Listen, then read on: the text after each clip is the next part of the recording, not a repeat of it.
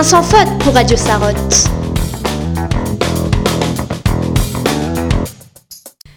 Bonjour, aujourd'hui nous allons parler de l'option théâtre qui est proposée dans le collège et à laquelle nous participons tous les trois. Malicia, qu'est-ce que l'option théâtre? L'option théâtre, c'est une option créée par Madame Gadjolet et Madame Hotman, qui réunit des élèves de 3e et de 4e, qui ont deux ans en plus dans leur emploi du temps. Que faites-vous dans cette option, Alessandro? Nous faisons bien évidemment du théâtre.